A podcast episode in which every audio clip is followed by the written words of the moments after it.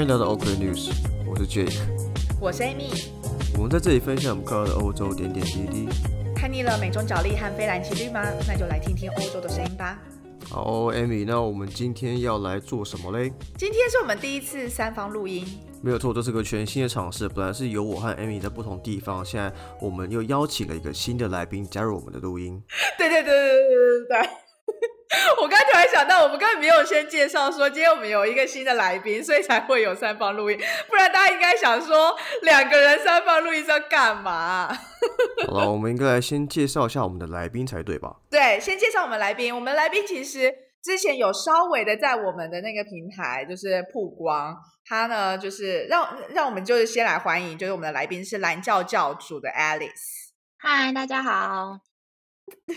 等一下，Jack，你为什么要突然爆笑出来？因为我觉得你很厉害，怎么可以这么的冷静说出“懒觉”这两个字？我我刚刚现在，我先说，我刚刚已经在脑里练习了大概十次，想说我要以非常就是认真、专注、呃专业的态度来介绍。而且刚刚 Alice 已经说大家好，以后我们没有继续要就是 让爱丽丝说话的，没关系。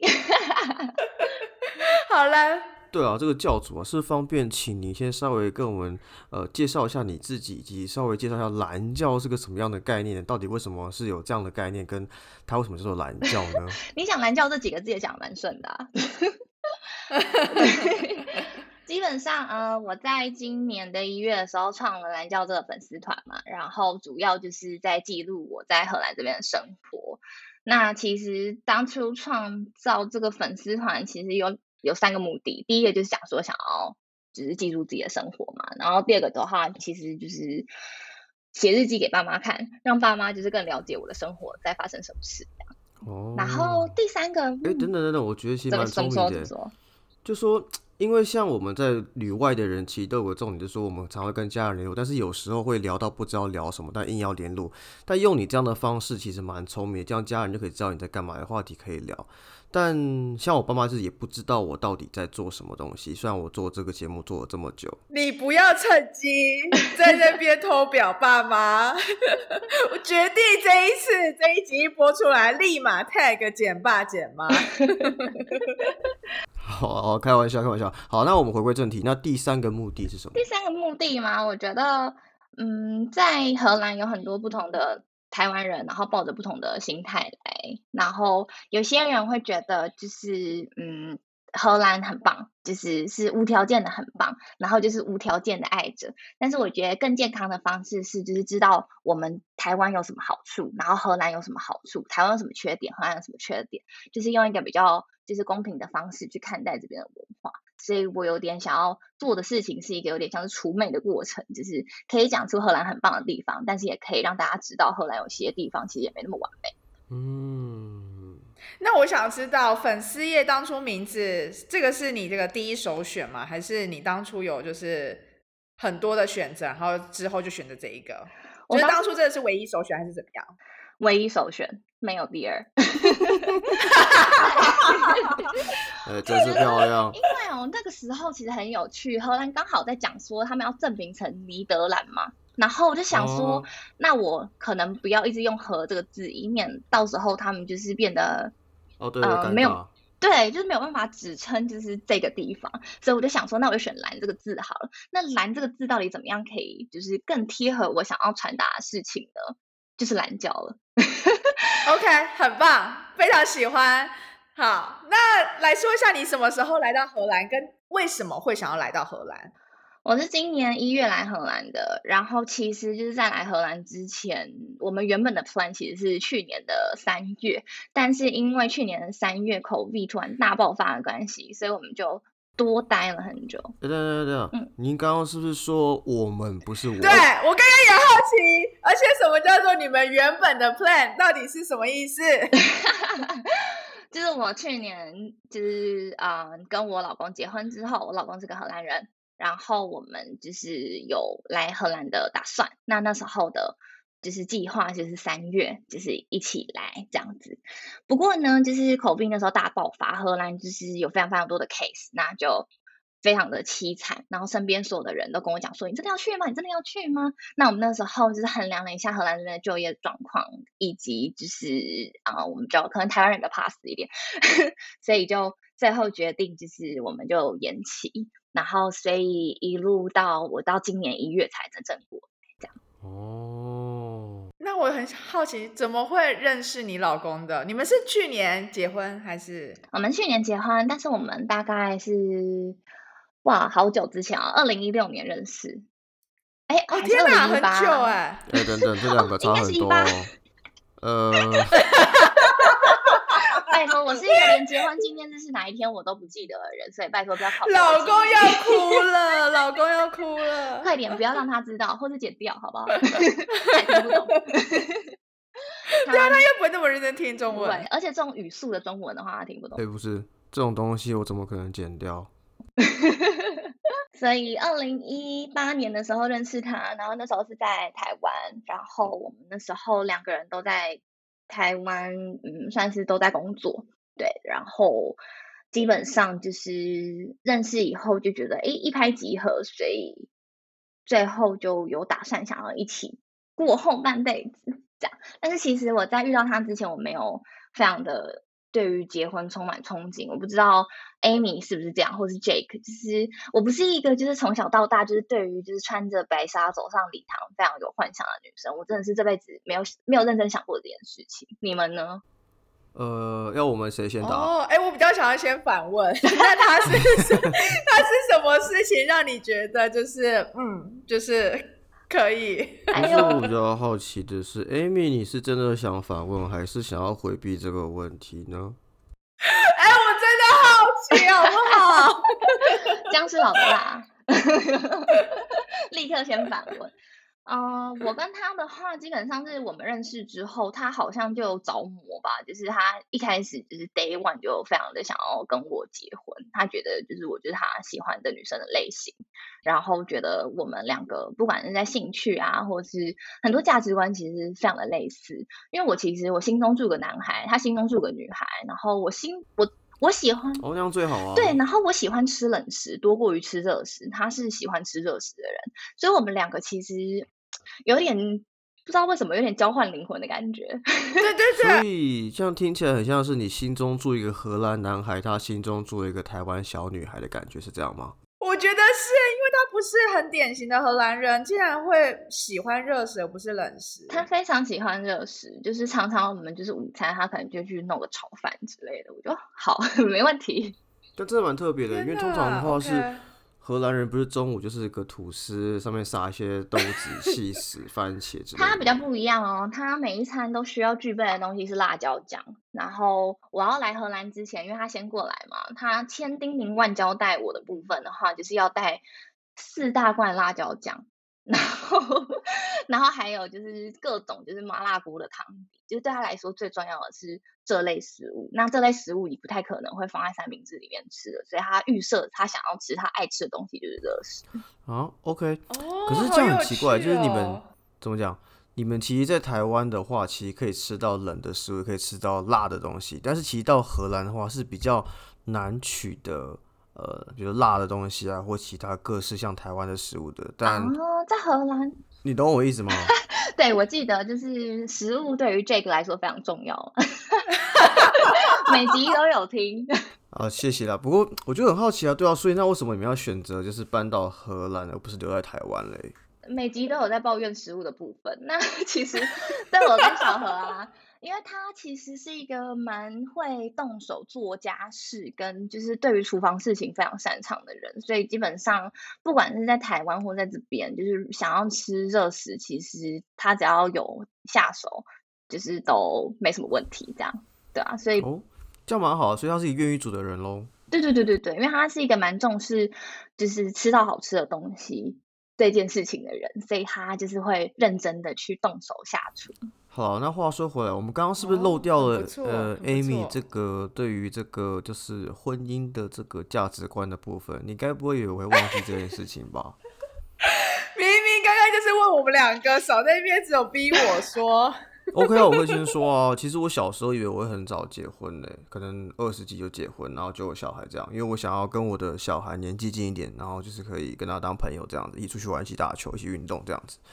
但是不知不觉现在已经超过三十岁了，好像也看不到近期有呃什么样的机会，而且好像其实生小有点麻烦，成本很高，然后好像之后用领养的还比较方便，也可以就是呃做好事这样子。好，其实我跟你好像，我没有想到我竟然在这一点跟你有一点点像。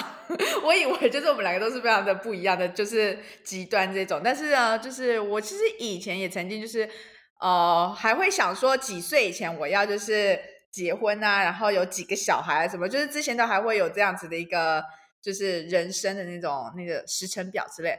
可是之后你就渐渐发现，哎呦，好像跟不上这个时程表了，好像一直 就是 off track 当中，然后你就会觉得好了算了，就是就是放水流这样。就是每种人生，对每种人生都有嘛，对啊，就是以前的那个幻想，可能就是建筑在说。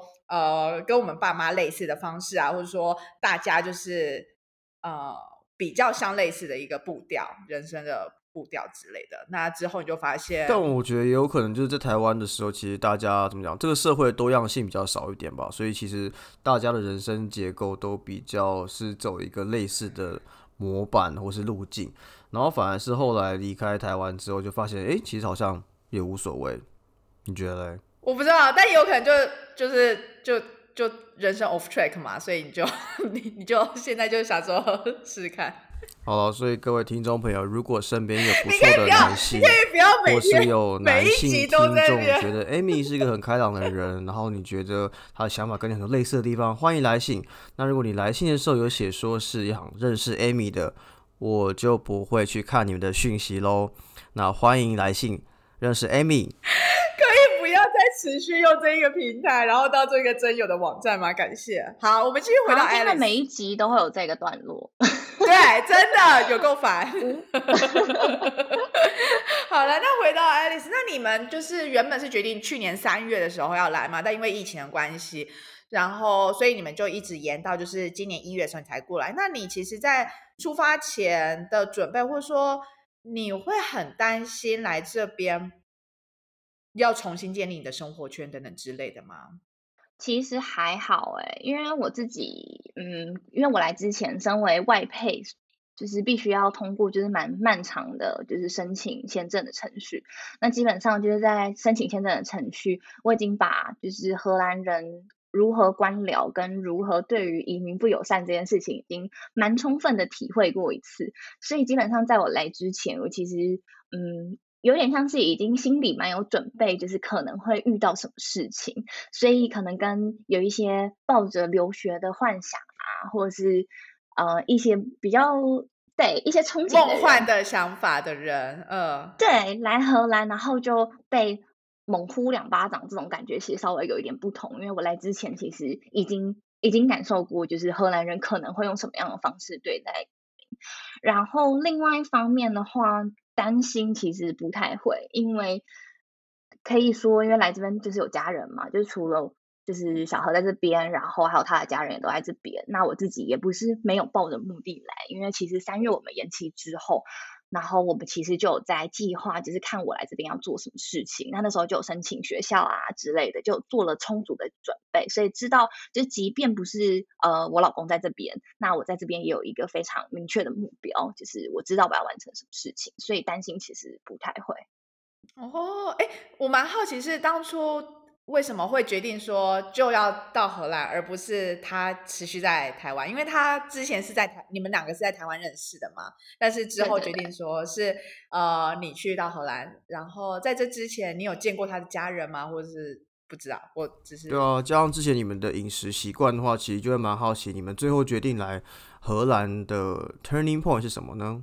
明白，明白啊！先回答，就是我有没有见过他的家人？有，就是小何他们家非常有趣，就是他们家三兄弟就是都在台湾，呃，一段时间。他有两个哥哥，然后我们姑且叫他们大和跟中和。那基本上大和跟中和，他们他们之前待在台湾，大概都是十年八年，然后都是怎么这么久啊？好酷！哦没错，他们第一次来台湾就还蛮喜欢的。然后所以就留下来。啊？为什么好酷哦？呃，如果没有记错的话，我其实没有非常明明白一切的细节，但是就是我的大嫂、二嫂也都是台湾人。真假的？太酷了吧！哎，等一下，那那但是他们的爸妈是在荷兰，不是在台湾。他们爸妈都在荷兰，所以可以想象，就是我跟小何，就是不管是交往啊，或者结婚后这段时间，就是他的家人其实常常会出现在台湾，所以我在台湾有见过他们。那我们去年的时候有回来荷兰的时候，就也有就是在拜访一下他们的居住环境，比方说就是去爸爸的农场玩啊，然后又或者是就是去妈妈家，啊，或者是去体验一下，就是妈妈平常。做的一些休闲活动等等，就是有这样子程度的去进行相处了解。然后刚刚你问的是什么？另外一个部分是那个 turning point 部分，为什么决定去到荷兰而不是？对啊，因为听起来他的兄弟们，就小何、中和、大和都蛮喜欢台湾，也喜欢台湾的食物。然后另外一半也都是台湾人，怎么没有想哦？那去台湾生活，然后比如说在台湾的永和。不好笑，谢谢。身为来宾还是很捧场的笑一下，这样子。那 你很棒，你很棒。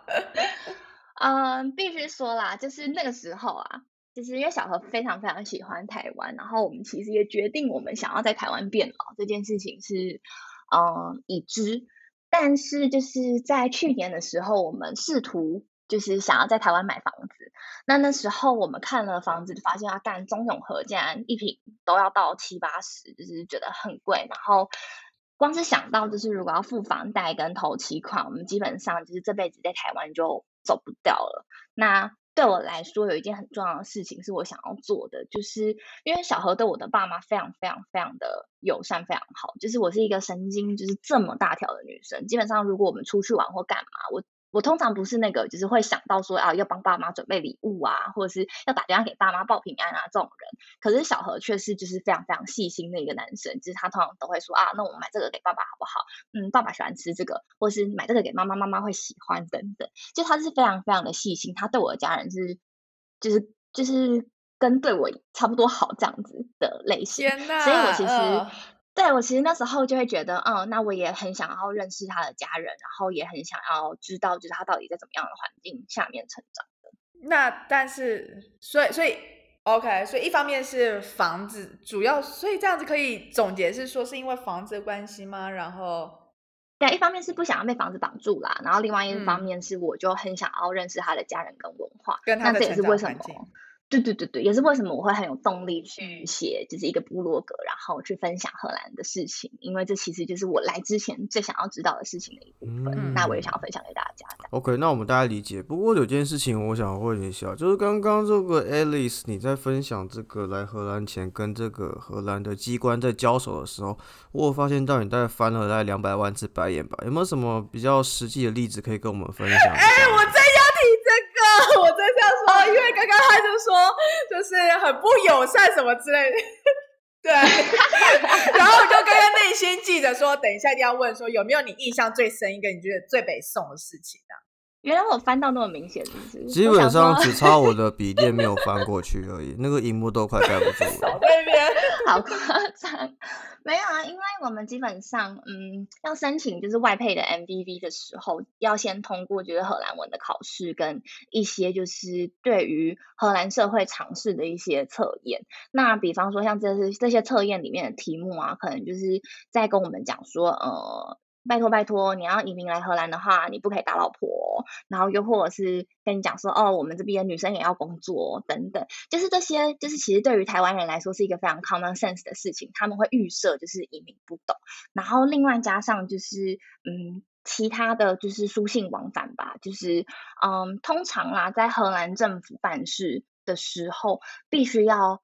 先帮自己留很多很多 buffer，比方说像是我们最近在换驾照好了，他大概呃说工作天十天，哦超过工作天十天呢，就是仍然无消无息，这是非常常见的事情。又或者是就是跟就是一些机关在通 email 的时候，常常你寄一封 email 出去的时候，那他可能。两个月之后才回你，然后给你一些言不及义的答案。然后最可恶的事情会是，就是通常当你跟他们说，就是哎，你觉得这样不对的时候，他们的态度会让你觉得就是是你的问题，不是我的，就是是移民的问题，是是你这个人就是没有搞清楚我们的申请程序，所以造成你自己的麻烦，不是我们的错。就是他们很容易会创造出这种氛围。嗯，这个嗯，我不知道你们在当初申请签证或是跟学校沟通的时候，就是会不会有这样的感受？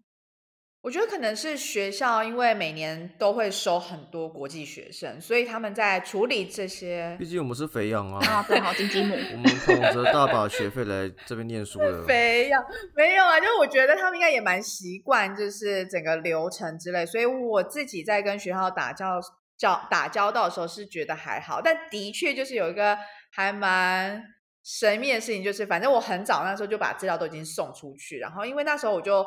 已经先订好机票，然后但是那个流程我有我我其实有抓一些 buffer 时间，但是就一直想说奇怪学校怎么都没有再有任何的回复，然后再去追的时候，他们说我忘了把你的资料送出去，然后就觉得傻 爆耶，然后就觉得我就觉得到底是怎样，然后但还好最后就一切都 OK，可是至少他不会就说哦这是你的问题什么，他就还是有说哦很抱歉，就是我们现在发现就是那个资料还没有。送出去，那我们会今天送出去，然后预计什么时候会给你个答复之类的。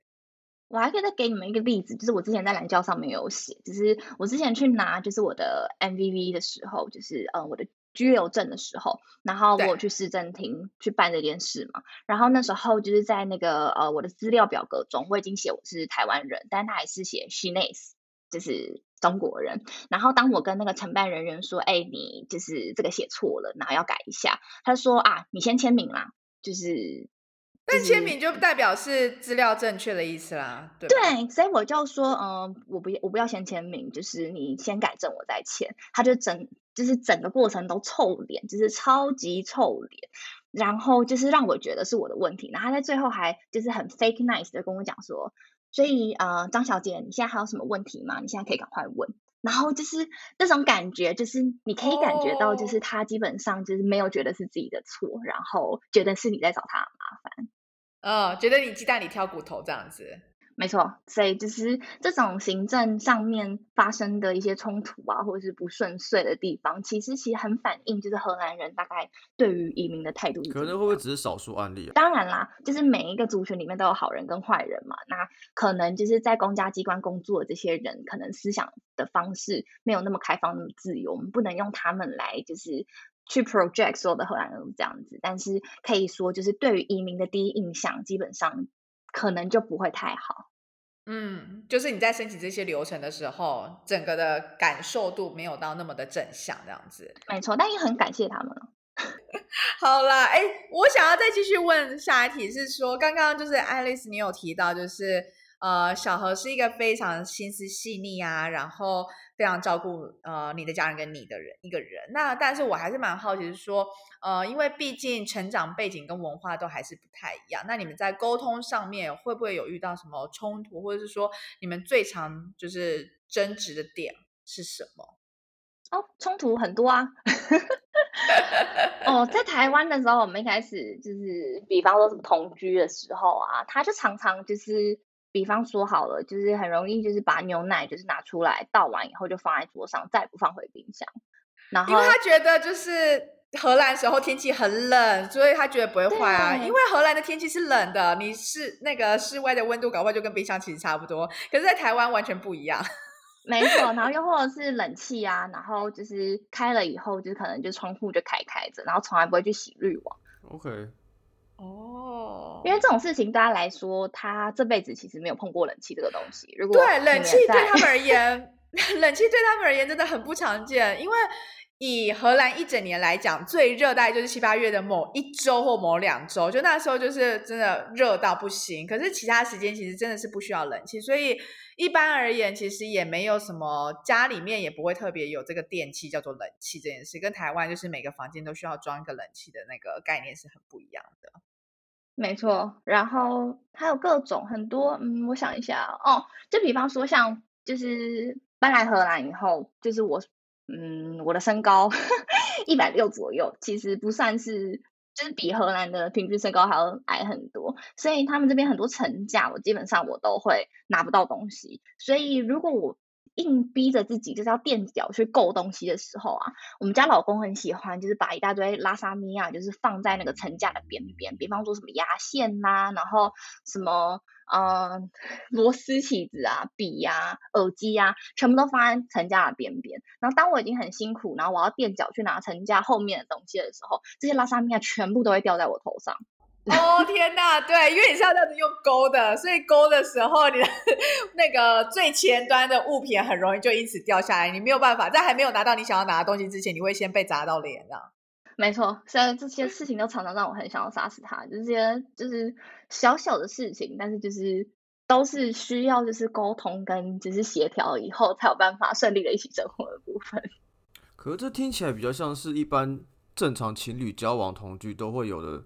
冲突吧，就大家生活习惯本来就不一样，而且你们如果真的身高又有差距的话，因为像很多人同居，不是都会男女朋友吵架，说比如说男生尿尿不掀马桶盖啊，还是袜子乱丢啊，等等之类的。然后我觉得很正常吧。可老实说，就是我家老公他是处女座，所以他其实有点洁癖，所以在我们家基本上，我来到荷兰现在嗯两个多月吧，我好像还没有打扫过。所以通常天哪，很幸福，很幸福。所以通常基本上就是，如果真的有什么就是关于整洁方面的冲突的话，可能是我比较我比较该骂，不是他。对。OK，好，那那听你讲了这么多，就是你来之前的准备啊，还有你可能之前有跟这个呃小何有先。呃，相处过，了解荷兰的文化等等，那有没有什么东西是你来了荷兰之后发现说，哎，好像跟我本来想的不太一样的？有有没有什么东西是呃超过你期待比较好的，或者说比较嗯低于你期待没有那么开心的东西？嗯，我先讲好的好了，就是。啊，虽然就是我常常就会碎嘴，就觉得荷兰人就有些地方很怪啊，然后有些地方讨厌啊等等。但是我昨天还跟我老公讨论，就是整体我对于荷兰的喜欢大过于不喜欢。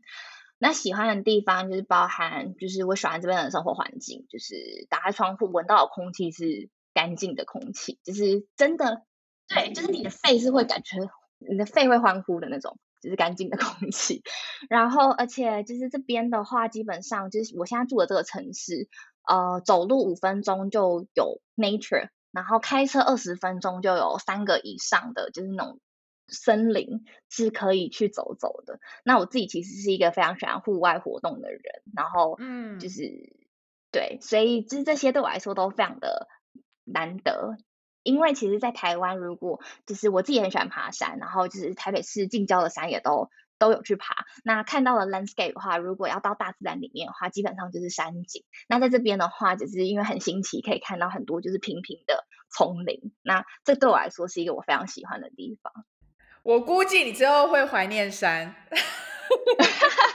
我觉得我会，因为我真的以前是就是基本上每个月一定会爬个两次山的人，所以我现在已经在想想着要去就是马斯垂克的三百二十三公尺的荷兰最高峰去看一下山。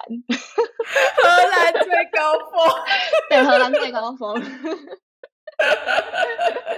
为我反而是我以前在台湾就是没有。这么没有以呃就没有想说要常爬山啊或什么之类的，所以我也没有想说我是一个那么喜欢山的人。可是就是当我到荷兰一阵子了以后，就突然觉得我好怀念山景哦，然后就非常非常的想要爬山。就明明以前也没有很常爬山的，甚至是如果有人在揪要爬山，都还觉得啊真的要去吗？很累耶之类的。结果到了荷兰又超想要看到山，所以我估计你真的是就是说。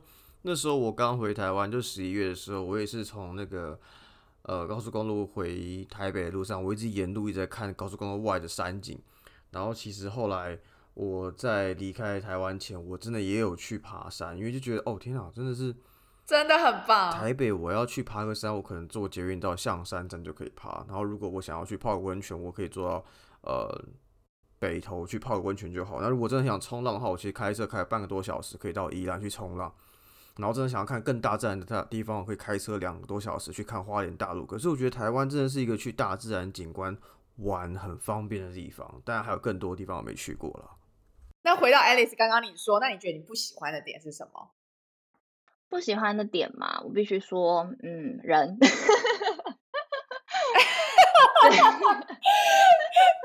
直接我喜欢。荷兰的人目前啦，我必须说就是呃，一样回到刚刚讲的，就先打预防针，就是呃，我遇到都是比较偏向是行政人员嘛，然后又或者政府单位，所以一定会有抽样误差。那我来到现在，因为都在封城的状态，所以基本上没有遇到太多的正常人。不过就是，呃，我普遍认为啦，就是荷兰的人其实，嗯，有一种莫名其妙的自信。那这些自信，嗯，可能被放在亚洲的 context 里面，会觉得有点 no shame，which 就是不太会有羞耻心，就是对于自己的能力没有办法平心而论啊。对 有一点这样的。我很好奇，你是什么呃什么样的？时空背景，或者说什么样的事件让你有这样子的一个感受？嗯，应该说是好，我可以举一个例子，就比方说好了，就是嗯，我最近因为嗯接近期末考嘛，要交一些期末报告，然后我前几天我就在跟一个就是同班同学德国女生，我们在讨论说，哎，那个报告要写三十五页，好多字哦，那怎么办？就是英文不是母语，写起来好慢。然后那个德国女生就跟我讲说啊，你可以用一个就是翻译的软体叫做 DeepL，然后就是这个软体的话可以帮助你写出就是看起来比较专业的英文，然后可以比较快，然后你可以基本上可以直接打，它会帮你翻的蛮好的。然后。我们就在讨论这件事情，然后这时候就有一个荷兰男生就跳进来说：“哦，我都不用这种东西，我觉得我用英文书写很 OK，讲的非常的有自信。但刚好我另外一堂课跟他同组，而且我们两个人一组，所以呢，他每个作业到我手上，就是一丢到那个 Word，只是丢 Word 而已，都会跳出就是二十个红底线，就是不管是就是他的开头啊，然后或是 grammatical errors 啊，超爆多。”我那时候霎时之间，我就想说，靠，你怎么，你到底哪里来的自信？然后现在我的选择就有两种，第一个就是大大的戳破他说，哎，excuse me sir，就是 就是你上次传给我的作业里面，我帮你改 typo 改超多，哎，你到底在讲什么鬼？或者是我就是笑笑的，就是当做没有这回事。然后可是那个德国女生可能就觉得，哇，这荷兰男生好有能力哦。但是我觉得这两个好像都不是最舒服的方式，因为跟人最舒服的方式是，就是每个人对于自己的能力都有一个非常的明确的认知。那在对自己的能力有很明确的认知之下，我们的 conversation 比较不会有一些就是落差，或者是我不用特别去纠正你说你其实哎太有自信了。我不喜欢当这种角色。那我觉得在 跟荷兰人相处的过程之中，就是屡屡都会出现像这样的情况。哦，这蛮有趣的，但我忘记是什么，但我记得好像以前我曾经有看过一个类似文章，他就说到是说，其实呃，在荷兰人他们小时候成长背景当中呢，他们很常就是教育他们要呃学会怎么样说不，然后怎么样去。阐述自己的意思，跟阐述自己的想法跟意见，所以或许在这样的环境之下，从小他们就觉得说，哦，我的想法、我的思维、我的思路什么的都是正确的，都是正确的。因此呢，我对于我这些能力，我也会觉得，嗯，没错，就是我觉得还不错，我觉得 OK，我懂了，我理解了，就是之类的。我不晓得是不是这个原因而而带而带出这样子一个我们。自我能力认知的落差，或者也有可能是每个人对自己的一个标准本来就不太一样，所以或许他对于自己的英文能力，他觉得哎，可能跟以前班上同学比起来，他觉得 OK，所以他就觉得哎，我还蛮 OK 的，我蛮上手之类的。但是对于我们这种在小时候很常被纠正说哪里不好啊，哪里，然后很重视说哎，到底我们。呃，哪个文法错啊，或者说哪个讲的不顺啊，等等之类，我们就会更纠结在说，我们有很多很多的呃机会点，可以再去把它做得更好。我不晓得是不是这个原因，或者是这真的就只是人跟人之间的不一样。可是会不会这跟性别有关系啊？因为我记得男生蛮容易就是 over confidence，对，没有错。然后女生好像就比较不会像男生这样子这么的充满自我感觉良好。我觉得有可能，有可能。尤其是就是身为白人，然后又是男性，基本上就是在这社会上面没有被呼过巴掌，所以就是人生就是 横行霸道都会顺顺的过。那其实的确是有可能因此会帮他们助长一些自信。不过就是我觉得整体来说，就是目前我遇到的个体，蛮多都是比较都是这个风格。嗯，而且我觉得有一个非常有趣的东西，我觉得蛮值得跟大家分享，是我来以后我才认真的就是意识到的事情，就是嗯，蛮多呃亚洲人来到荷兰会觉得哇，荷兰人好不友善哦。那的确，有些荷兰人是蛮不友善。的确，有些荷兰人对于移民其实没有那么大的包容度。但是呢，有一件事情，我觉得有点像是沟通上面的习惯不太一样。就是荷兰人，我不知道你们有没有发现，他们非常喜欢用就是 sarcasm，就是用非常嘲讽的方式来讲话，就有点像是说，就是啊，就是比方说今天就是狂风暴雨，他可能就跟你讲说啊，今天天气好好哦，这样。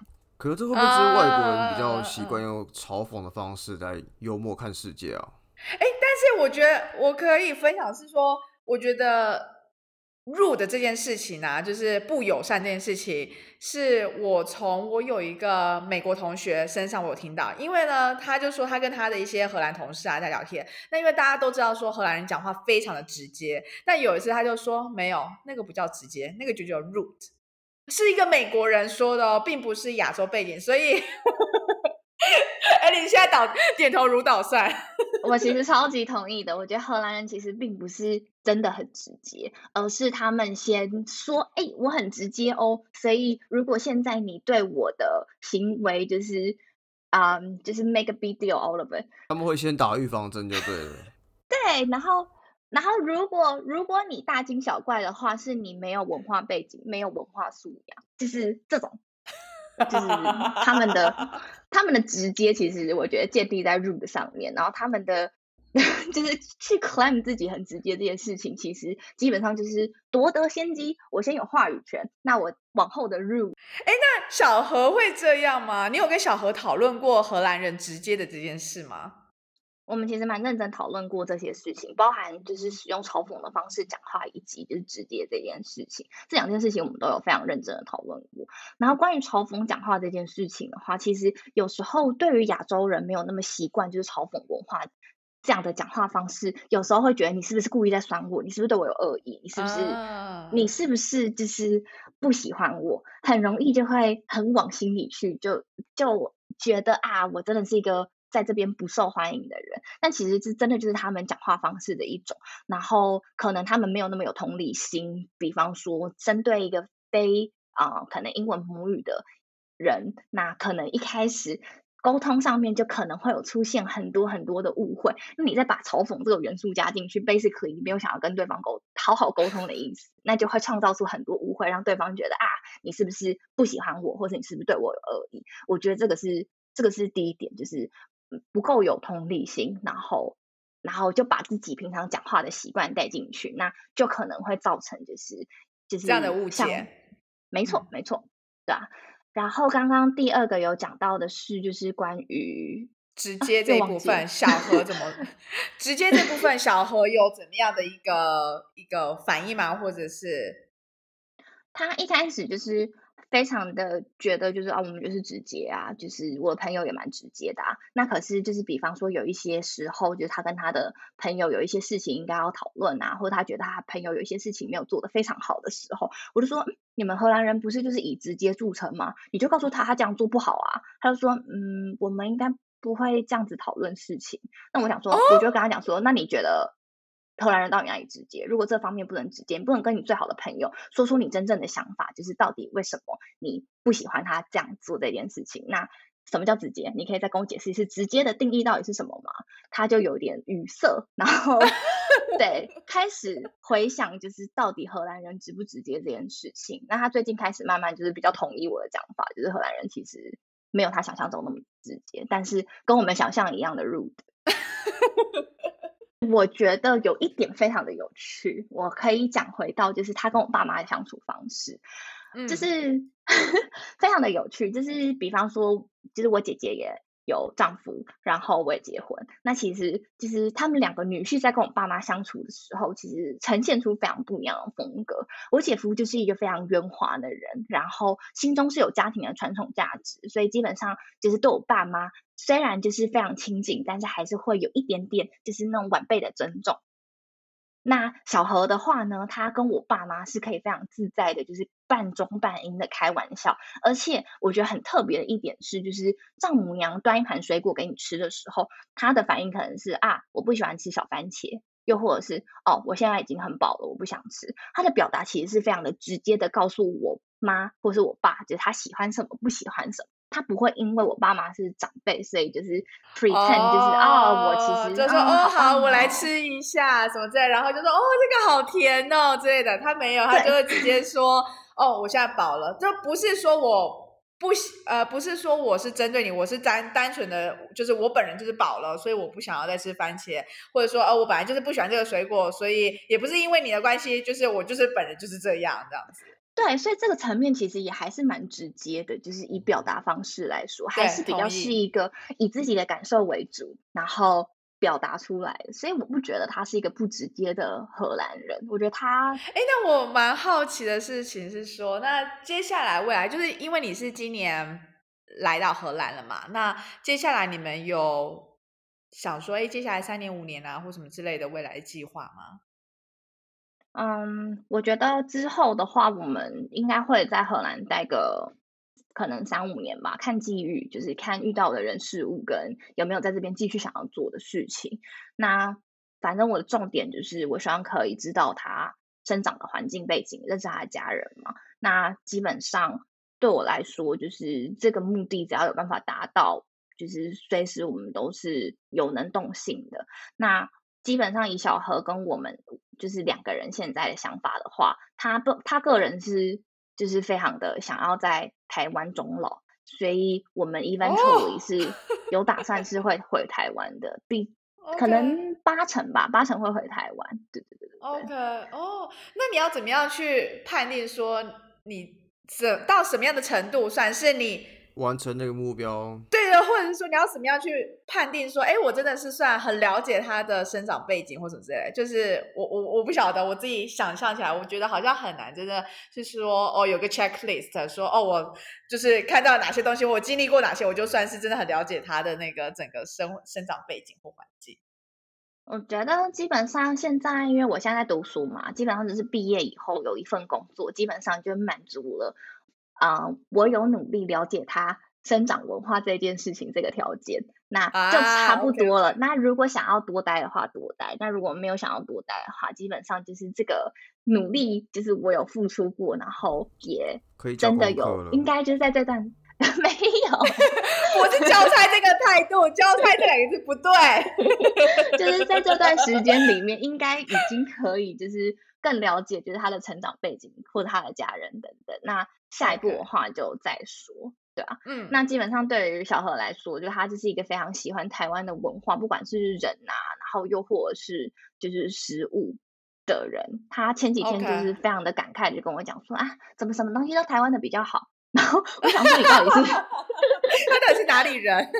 我不懂啊！我想问你到底发生什么事了。然后，对啊，因为前几天哦，我可以再讲一个例子，就是在荷兰跟在台湾非常不一样的地方，我觉得蛮有趣。来，就是来前几天啊，我们刚好就是需要用印表机来印一些东西，然后我们只需要一张白纸，就是一张 A 四的白纸。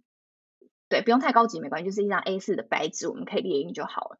然后因为现在封城嘛，基本上文具店都没开，然后所以我们就去了，就是超市，就去 AH，然后就去买东西。然后我们就发现，哎，架上的纸已经全部全部被拿完了，就是整包整包的纸都拿完了。